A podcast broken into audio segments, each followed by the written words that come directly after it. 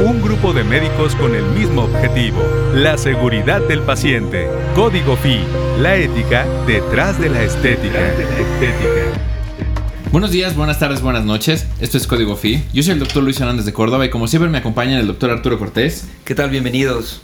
Y el doctor Alberto Lozano. Hola, bienvenidos. Espero se encuentren bien. El día de hoy, eh, sin saber si estamos en una nueva era o no, pero sí por lo menos en la era post-COVID o post-pandemia, vamos a hablar sobre cómo el uso de, cubrebocas, cómo la, la enfermedad en sí sola afecta los parámetros estéticos de los individuos. ¿Alguien quiere comentar algo en particular? Bueno, yo creo que eh, antes que nada es un tema muy muy importante, eh, ya que se han, bueno, se han perdido más de 650 mil empleos y esto no exenta eh, como tal el ámbito médico. Las clínicas médicas, todo lo relacionado a la medicina estética también tuvo, pues, tuvo sus complicaciones, entonces deberíamos tocar bastante ese tema. No vamos a hablar tanto del tema laboral porque ese sería otro episodio. Pero sí como, por ejemplo, el exceso de, alcohol en la mano va, va, deteriorando el manto hidrolipídico de la piel, el nuevo maskne, esa nueva presentación del acné por oclusión, el cubrebocas. Más desarrollar ese tema y darle a las pacientes o a los pacientes que nos están escuchando ahora una opción de tratamiento y cómo mejorar y cuidar la estética de su cuerpo. Sí, no, y nosotros también. O sea, a mí, por ejemplo, me sucedió una dermatitis por lo mismo de estar lavándote constantemente, ¿no? Sobre todo el uso del, de alcohol. Y, esto va, ¿qué hacer en el consultorio? Eh, a mí lo que me dijo mi dermatóloga fue que eh, en lugar de usar alcohol, estarte lavando las manos constantemente. No usar alcohol, pero sí lavarte las manos con jabón neutro. Sí, por ejemplo. O y cambiar el cubrebocas, Alberto, porque solamente usaste el mismo. No, eso. E, e, ese eres tú y lo, y lo dijiste en uno de los capítulos. Eh, no solamente es un tema, un tema que afecta el patrón respiratorio, sino también la parte de estrés que se traduce en, pérdidas, pérdidas emocionales, pérdidas eh, de la libertad, por decirlo de alguna manera. Pero también, ¿por qué no? La pérdida del cabello. El famoso fluvio telógeno, ¿no? Que se presenta antes de la enfermedad por el puro encierro. Pero después de la enfermedad, yo tengo muchas amigas que me llegaban y me preguntaban: Oye, me dio COVID y a los 90 días más o menos se me está cayendo el pelo horrible en la regadera. Mucho más de lo normal, de hasta 50, 100 cabellos por día, se les caía mucho más. Y que entiendan a los que nos están escuchando que es una condición que no, es, no se puede evitar, no es evitable, que se puede presentar justo hasta tres meses después del COVID, que es un proceso transitorio por lo menos lo van a recuperar. Pero ¿qué es lo que podrían hacer para mejorar? Aparte del lavado diario del cabello y el cepillado diario, el uso de minoxidil tópico u oral, plasma rico en plaquetas, si alguien quiere hablar sobre, en particular sobre alguno de estos tratamientos, y la suplementación que tiende a ser muy importante. Sí, también pueden usar eh, células madre. Ah, pues esa, puede ser, esa puede ser una opción complementaria. Obviamente, eh, parte del tratamiento es la paciencia. Sí, aparte del soporte psicológico, poder utilizar algún tratamiento tópico para nutrir este cabello y que ellos se nutran. La suplementación, si recuerdan como lo comentamos eh, con el doctor Girón, no solamente tiene que ver con la fortaleza del cabello, sino también la fortaleza del sistema inmunológico, que en este momento es lo más importante tener fuerte. Sí, no, y, el, tener un buen estado de ánimo hace que tengas un, buen sistema inmunológico. sí. Como decía también el doctor Girón, es, importante en para que no se complique tanto, digamos, la enfermedad, tener un, buen estado de ánimo. Sí, claro. Eh, a mí me gustaría empezar con, eh, con el tema del consultorio, así en breve, para después meternos más a los tratamientos. Eh, ya, que, ya que siento que es un punto clave, nosotros como médicos tenemos que cuidar a nuestro paciente, a nuestros trabajadores y a nosotros mismos. ¿No? yo pienso que eh, debemos tener un protocolo cada uno en su, en su clínica eh, para tenerla, pues tener todo bajo riguroso cuidado, ¿no? Eh, por ejemplo, comenzar con los pacientes. El paciente va, tiene que llegar al consultorio a la hora que se le pide. ¿Por qué? Esto tiene, esto tiene algo pues en específico, por lo, que, por lo cual lo pedimos, para que así no se empalme con algún otro otro paciente. Antes, antes de su llegada puede ser que lo veamos primero por, por Zoom o una videollamada. Uh telemedicina. Sí. Y, lo que se puede hacer por videollamada, hacerlo por videollamada y después ya que acuda al consultorio, como decía. Exactamente. Sin profundizar mucho en el tema de la seguridad del paciente, porque eso ya lo tocamos. ¿Por qué nos buscaría el paciente? Ahorita, después del COVID nos buscaría caída del cabello. ¿Qué más? ¿Cuáles serían las otras tendencias que ustedes han visto que llegan a su consultorio? Yo la que he visto muchísimo es por las llamadas de Zoom, Ajá. que siempre dicen que eh, no les gusta cómo, cómo se ven en la cámara. Eh, vienen porque dicen que se les ven, que se les ven arrugas en la cámara. Eh, y también me ha tocado mucho por el uso del cubrebocas la dermatitis. Ujú. Es algo muy, muy común. Sí, sobre todo lo mismo, que se quieren ver bien por videollamada. Como ya están enfrente de la cámara más de cerca y todo, eh, quieren verse bien. Entonces llegan por toxina botulínica, eh, lo mismo, en realidad los, los mismos tratamientos en mi caso, pero sí es más por esa cuestión. ¿no? Entonces podríamos decir que la pandemia no solamente nos ha dejado secuelas, no, nos- no solamente nos ha alejado de nuestros, de nuestros seres queridos, no solamente nos ha alejado de nuestras rutinas, sino también nos ha dejado algo positivo que sería una mejor conciencia de uno mismo y una intención de cuidarse más porque estamos mucho más en contacto con cómo nos vemos y cómo nos ven los demás. Exactamente, nos vemos al espejo ahora sí diario. Ahora sí somos conscientes de cómo estamos físicamente, de cómo está la calidad de nuestra piel. Y muchas veces antes ni siquiera teníamos el tiempo para verlo. Eso de la calidad de piel eh, está interesante, porque como ya se ha comentado y, eh, desde el año pasado, el uso de cubrebocas, etcétera, cómo esta parte oclusiva y cómo poder buscar el mejor cubrebocas para alguien que no está en contacto directo o en riesgo directo con el virus. Un anestesiólogo tiene que usar un N95, un odontólogo también, un servidor de la salud propiamente, ¿no? Enfermeras, Sí, quien esté en contacto con el virus, nosotros lo tenemos que usar. Pero alguien que esté en su casa, que está dedicada a cuidar a los hijos, que está ahorita le- dándole clases, ¿no? Online al hijo, ¿valdrá la pena un N95? No. No, yo creo que no. A mí, estando en casa, no. Eh, eso sí, lo, lo que sugieren es tener una buena ventilación. Tener una buena ventilación en la casa y obviamente tratar de tener el menor contacto posible con personas externas, digamos, a la familia, con la que, las que no están dentro de la casa, ¿no? Tener muchos invitados, etcétera. Aunque haya ventilación, bueno, también existe la- el riesgo de contagio. Si hay invitados, el uso de cubrebocas que no ocluyan, que tenga la menor cantidad de fricción posible con la piel para que no haya daños ni haya eh, dermatitis que se exacerben, por así decirlo. Y por qué no dar un descanso del cubrebocas de 2 a 3 horas, que es lo que hasta ahora están recomendando los dermatólogos, que puedan tener un descanso para que la piel respire, por decirlo en términos coloquiales. Eh, una buena una buena rutina de higiene antes y después de usar el cubrebocas, lavado cada vez que lo retiren y un cambio del mismo si es que utilizan de estos que no son desechables, eh, por lo menos cada 24 horas lavarlo. ¿no? Sí, Que sería sí, ya por favor. lo mínimo, ¿no? Que Por favor. hacer. No que esté todo pisoteado ahí y que lo encuentran en el piso. Y se lo vuelven a poner, ¿no? Que es algo muy, muy común. Porque ahí aparte de, de causar la dermatitis, podemos causar hasta una infección. Entonces, ¿para qué? Dentro de los tratamientos tópicos para este maskne, ¿ustedes qué es lo que han visto que es lo más popular dentro de los consultorios? Pues lo más popular que... al- o lo que más me han llegado a pedir últimamente es el plasma rico en plaquetas. Ese me lo piden muchísimo y ese ayuda bastante para. Pues para, lumin- para luminosidad en la piel, para esa, esa, esa cara de cansancio, hace que la, que, la, que la cara se vea un poquito más brillosa, como más llena de vida. Eso es lo que más me piden. Quitarle esa tristeza del Sí, encierro. exactamente. A- a- Alberto, ¿a ti? Igual, lo mismo, lo mismo. ¿Cómo, cómo que está en el mismo consultorio? ¿Cómo? Sí, efectivamente. No, también. pues, en ocasiones. casi siempre también llegan por, eh, por las típicas oclusiones por el cubrebocas. Entonces ahí se les tiene que hacer un tratamiento pues ya más estructurado, se les tiene que hacer su, su skincare completo. ¿no? Que tenga su tratamiento con, pues con su ácido hialurónico, pero no inyectado, que sea tópico, eh, su vitamina C, eh, su crema de diario. Pero también tenemos que tener en cuenta que si el paciente no, no cambia también sus hábitos alimenticios, pues realmente no va, No va a mejorar tan mucho. significativo, exactamente. Y hábitos alimenticios, dije hábitos alimenticios, ¿verdad? Hábitos también físicos. Muchas veces, eh, ahorita los pacientes se salen a correr con el cubrebocas puesto, ¿no? Sí. Que está bien. Ajá, está bien.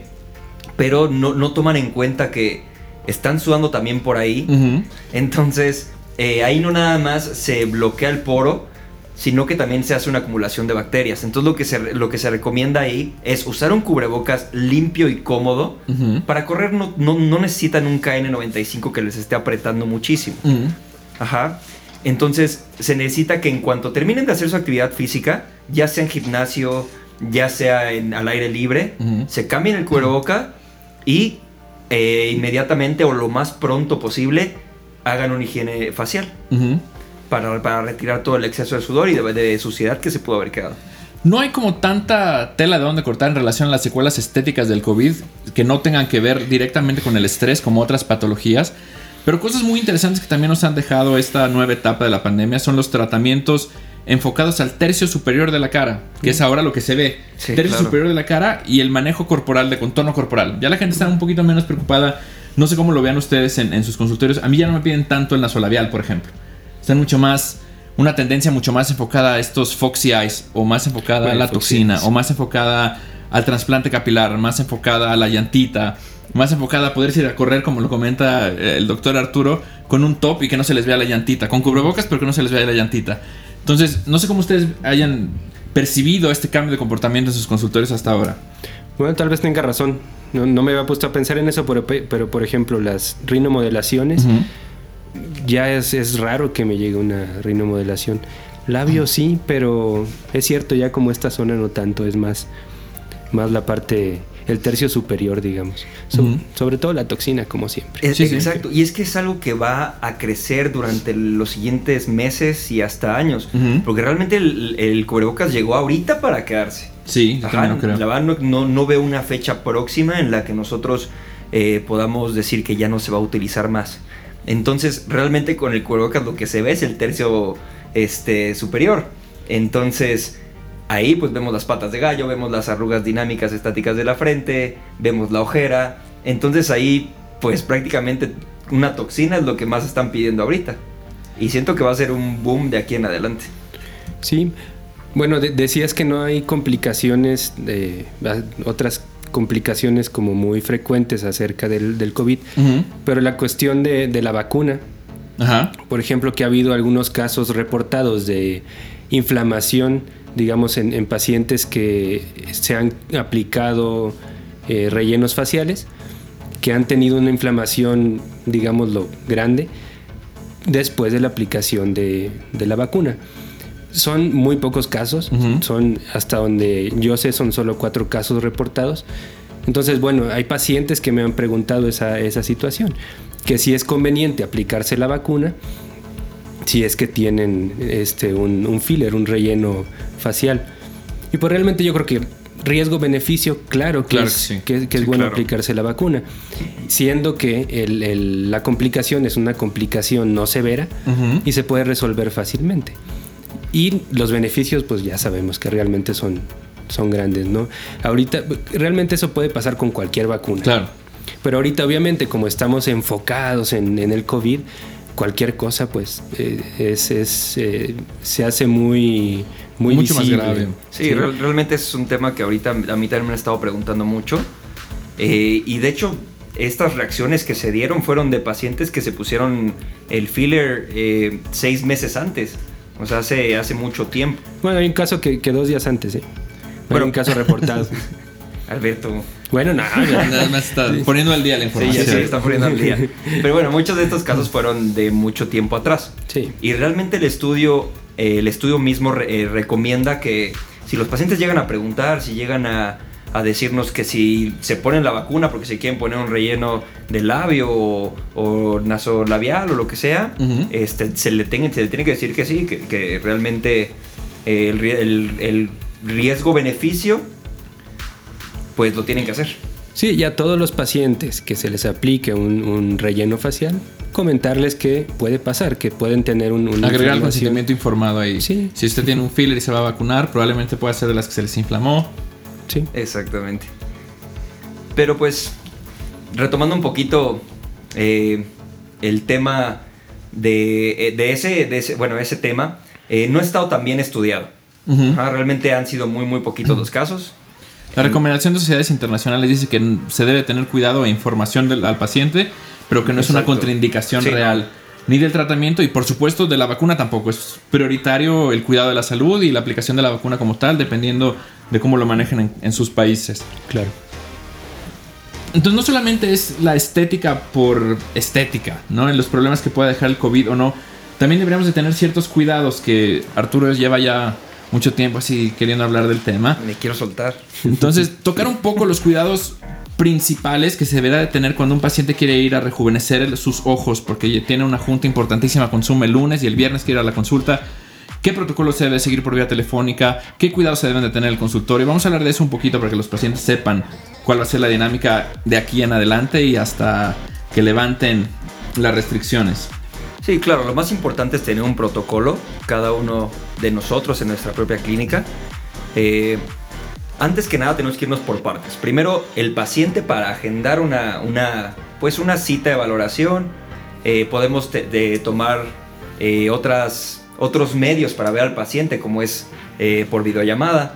¿no? El paciente nunca va, nunca va a llegar ahorita a la, a la- a la consulta de primera vez para que lo revisemos así, que vaya pasando por la calle y se meta y diga, "Ah, yo quiero que me hagan algo, ¿no? Eh, antes el, existe una palabra que se llama triage, que ya vimos en, en el capítulo pasado, Le, le que, gustó, viene, le gustó el francés. que viene del francés. Ajá. que viene del francés. Esto normalmente se utiliza en los hospitales, eh, ya sea de urgencias. Eh, esto sirve para delimitar qué paciente es prioridad en atención. Ajá, aquí pues realmente lo vamos a, le vamos a cambiar un poquito ese significado y vamos a ver qué paciente es prioridad para o qué paciente es candidato para cierto tratamiento.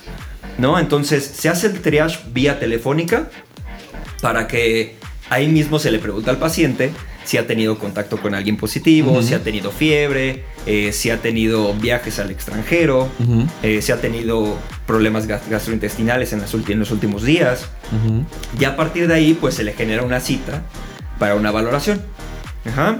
Ya que, ya que el paciente llegue, se, tiene que, se, se le va a tomar la temperatura infrarrojo en la frente. Ajá. Nada de no les va a matar neuronas, no nada. Nada de que en el dedo gordo del pie. Porque luego llegan y les marcan. Oiga, doctor, pero no, no me va a matar eso neurona. No, no creo. Esperemos No. que no. El viejo recuerdo de ese amor, ¿no?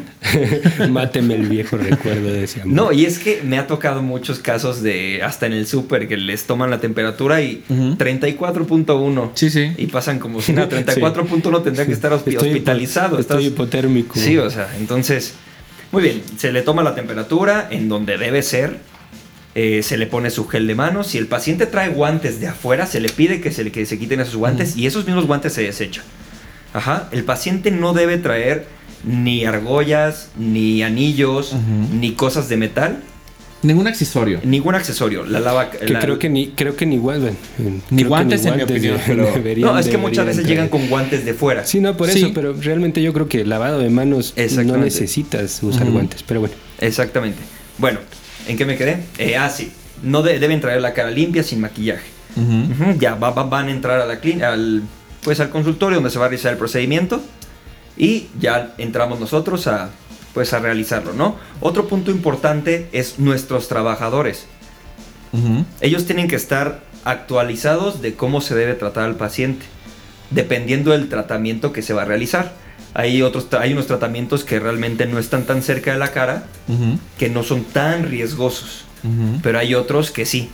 Entonces, como recomendación, nuestros trabajadores deben tener bata quirúrgica Desechable.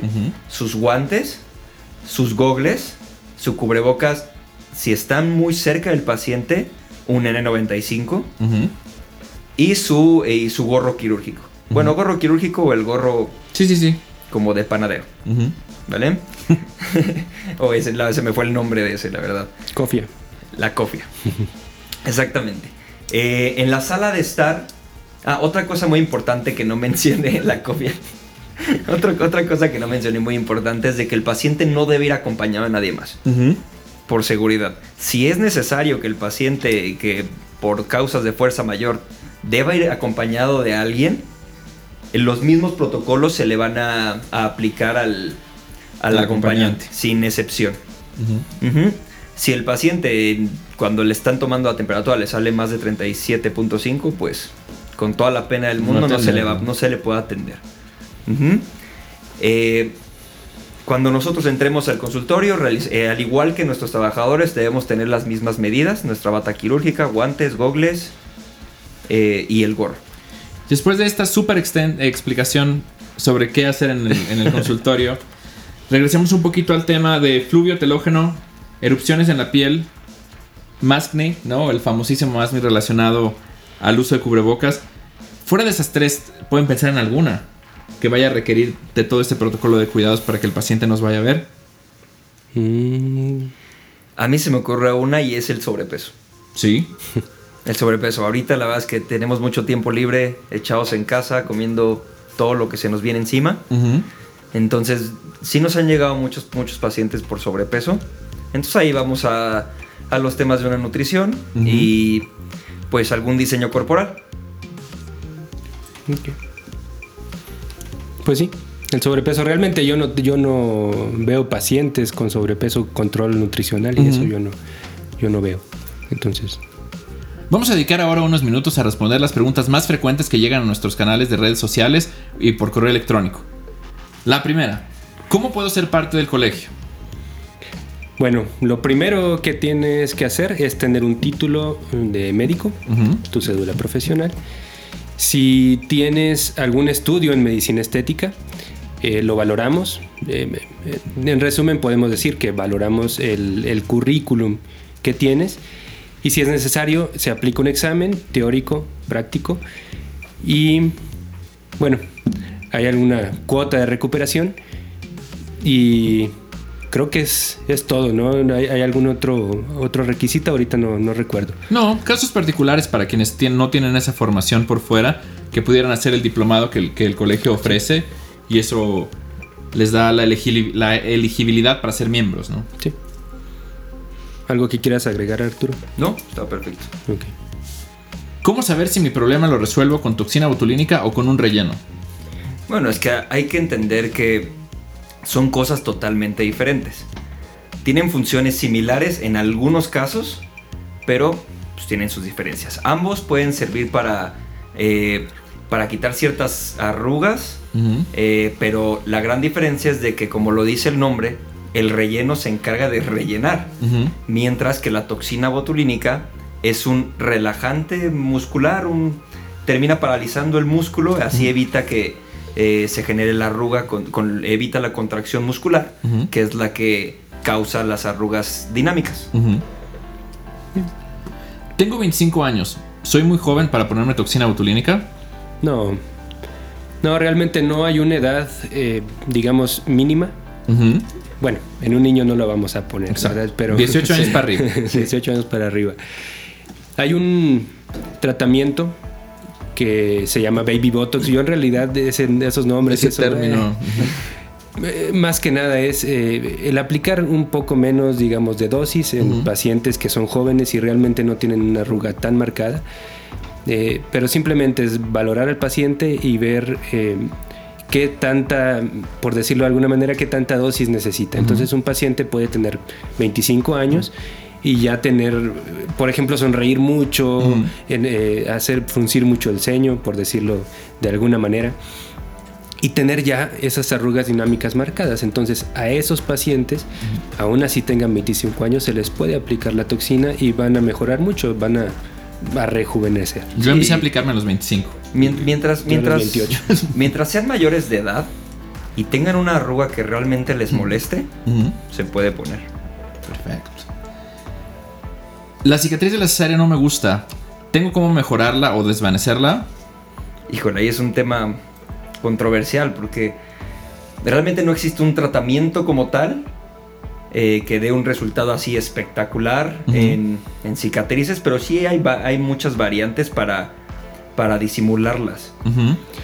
Se puede, eh, se puede aplicar algún esteroide intralesional, o sea, Ujú. directamente en la, en la cicatriz. Ujú. Bueno, obviamente se puede hacer con, con cirugía, no nos corresponde a, a nosotros por el Ujú. momento, pero se puede realizar con cirugía, pero en el consultorio puede ser eso, un, un medicamento intralesional, puede ser peeling Ujú. o puede ser algún, algún tipo de láser. También, también otro, otro tratamiento que da bonitos resultados son los extractos proteicos de célula madre. Sí, Esos mejoría. Valorar qué tipo de cicatriz es, si es una cicatriz hipertrófico queloide, y de ahí ofrecer, dependiendo del especialista, ¿no? Ya sea o una cirugía, como bien lo comentó el doctor Alberto, pero esa cicatriz se va a cambiar por otra cicatriz, probablemente más estética, pero va a cambiar una, una por otra. La inyección tradicional, eh, radiación, láser y 5-fluoracilo, algo en algunos lugares se utiliza como, como quimioterápico para el tratamiento de cicatrices. ¿Y algo, algo más? No, creo No, que, creo que es es todo. ¿La depilación definitiva es segura? Sí, Sí. sí, realmente segura, no. eh, Digo, también en manos expertas. Puede ser que algún tipo de láser pueda causar alguna quemadura, pero realmente es, es un procedimiento seguro. Básicamente cuidar la exposición al sol posterior a la sesión por Sí. la cuestión de la fotosensibilización y fuera de eso comentaban por ahí que alguien preguntó que si pudiera desarrollar cáncer por exposición a la depilación, etcétera. En relación a eso, tratamiento seguro. Pues sí, realmente yo no, eh, yo no conozco de algún caso reportado No, de yo. cáncer por, por exposición a algún láser, ¿no? Mm, ¿Qué hace el colegio? Bueno, el colegio. eh, Son varias las funciones que tiene el colegio, pero algo importante es la colegiación como tal, o certificación, podemos decirlo, de, de médicos que quieran realizar la medicina estética o que ya la, ya la realicen, pero la cuestión es, es regular esa medicina estética que actualmente en el país y en pues casi todo el mundo Sí. no está regulada la medicina estética como tal. Entonces la, la función principal, digamos, del colegio es regular esa medicina Ujú. estética para por seguridad del paciente Claro. en última instancia. Seguridad del paciente y obviamente también del, del Ujú. médico que la realiza. Entonces yo creo que esa es la, la función principal, principal, la del- del certificación. colegio. Yo creo que también otra de las funciones principales es, bueno, más bien yo no creo, más bien es, es, la, es la, la función principal y es como parte de nuestro lema como Ujú. tal, es la, la educación médica continua, basada en, pues, en todo lo científico. Eh, en toda la investigación, eh, formar profesionales literal de excelencia para evitar posibles complicaciones en el ámbito de la medicina estética, hacer crecer la medicina estética, hacerla eh, mucho más conocida, eh, formar médicos estéticos que sean pues bastante buenos en lo que hacen. Y no solamente médicos estéticos, sino también médicos que están en el área, que en el programa de residencias a veces son áreas que no se pueden estudiar o no tienen cabida, ¿no? Por cuestiones de presupuesto público, etcétera. Entonces, poder ofrecer un espacio de educación médica continua a esos médicos que se quedaron cortos Mm. en la coadyuvancia de X o Y especialidad Sí. y poder ejercer una medicina estética segura, que el paciente esté seguro de con quién se está atendiendo, vigilar el ejercicio profesional. Y en México, porque México ha sido pionero también, como lo fue Bélgica en el 2013, ahora con la, con la especialidad médica estética no quirúrgica. Y ahora nosotros intentando o queriendo poner nuestro granito de arena para lo que nos faltó a nosotros, por decirlo de alguna manera. sí. ¿no? Como una necesidad personal de esta formación a fondo en la estética per se.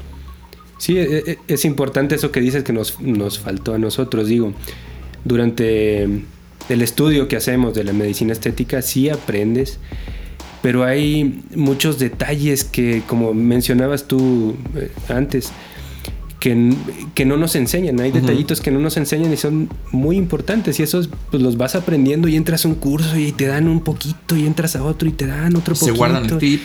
Y se guardan sí, yo creo que se, se quedan ahí con varias cosas que son muy importantes. Y Entonces- también, también creo que parte del colegio no solamente es enfocado para médicos, es para también el paciente. Una actualización continua de los tratamientos pioneros en la medicina Exacto, estética. una orientación para el paciente. Exactamente, que sepan cuáles son los tratamientos que más les convienen, que estén informados de lo que se van a hacer. Perfecto. Entonces, para recapitular y poder cerrar, porque ya me está haciendo ojos el productor, va a decir, ya, córtale. Resumen de seguridad del paciente, como ya lo vimos en el consultorio, tienen que llenar el- ese famoso triage de la palabra favorita de Arturo para esta El temporada. triage. Eh, vía telefónica, sin acompañantes, sin accesorios, con cubrebocas y el uso adecuado de alcohol o lavado de manos, como lo comentaba el doctor Alberto en relación a una dermatitis atópica, una dermatitis por eh, desequilibrio hidrolipídico de la piel. El efluvio telógeno para todos a los que se les está cayendo el cabello, yo fui uno de ellos. Paciencia, paciencia, paciencia. Yo estaba que me los arrancaba, los que me quedaban porque me acababa de hacer un trasplante un año antes. Entonces, paciencia es una, es una condición totalmente reversible que se puede resolver con lavado diario y cepillado diario. Eso ayuda a restablecer el, eh, el ciclo del pelo, por decirlo de alguna manera. Minoxidil oral tópico, que es lo que se recomienda hasta ahora. Plasma rico en plaquetas, como ya lo comentaba el doctor Arturo, que a veces el, eh, el doctor Alberto es receloso de mencionarlo por cuestiones de normatividad. Eh, y suplementación, importante la suplementación. Cuidados del cubrebocas, cambiarlo, lavarlo. Es una, un skincare adecuado con el uso del cubrebocas eh, prolongado. Y fuera de eso, no sé si quisieran agregar alguna. Creo que no. ¿Alguna otra recomendación? ¿Alguna otra recomendación? Pues que traten de pagar con tarjeta de crédito para que no esté el cambio de con el efectivo. Exacto. Exacto. y les, hacen un favor al SAT también. Exactamente. no, no atender pacientes crónicos degenerativos de preferencia. Si es una cuestión estética, por lo pronto este, evitarnos esa cuestión, ¿no? No hacer procedimientos muy extensos, como un peeling muy profundo, porque eh, con, la piel, eh, digamos, la, por decirlo de alguna manera, viva, es más fácil que haya una, infección. Eh, y ahí la importancia del triage. bueno, pues, ahí lo dejamos entonces. bueno, otra, otra cuestión, eh, un poquito saliéndonos del tema que nos ha afectado, es la cuestión de los de lo que decíamos de, videollamadas. Igual los congresos, los cursos, todo eso, igual eh, hemos tenido que tomarlos por, por videollamada, ¿no? Y pues quién sabe hasta cuándo seguiremos teniendo. Esa parte de la educación híbrida yo creo que llegó para quedarse. de hecho, muchas veces, muchas eh, escuelas, muchas este, empresas tomaron esa, esa carta y se quedaron con ella porque ven que les conviene mucho más. Así es. Bueno, no solamente nos estamos eh, acabando el tiempo, ¿no? De nuevo, ya nos estamos saliendo del tema. Entonces, para concluir, ¿alguna recomendación para los pacientes, clientes, médicos que nos estén escuchando, cuídense. Igual, sigan cuidándose, esto no se ha acabado. Y quién sabe para cuándo se vaya a acabar. Esperemos que sea pronto. Les vamos a dejar las redes sociales en la descripción. Quedaremos atentos de sus preguntas como siempre. Y desde aquí les mandamos un fuerte abrazo. Esto fue Código Fit. Hasta luego. Hasta luego. Para más información, visita www.aestheticslatam.org. Código FI es una producción del Colegio Latinoamericano de Medicina Estética, Baidaji 720 y Red Sparrow Productions.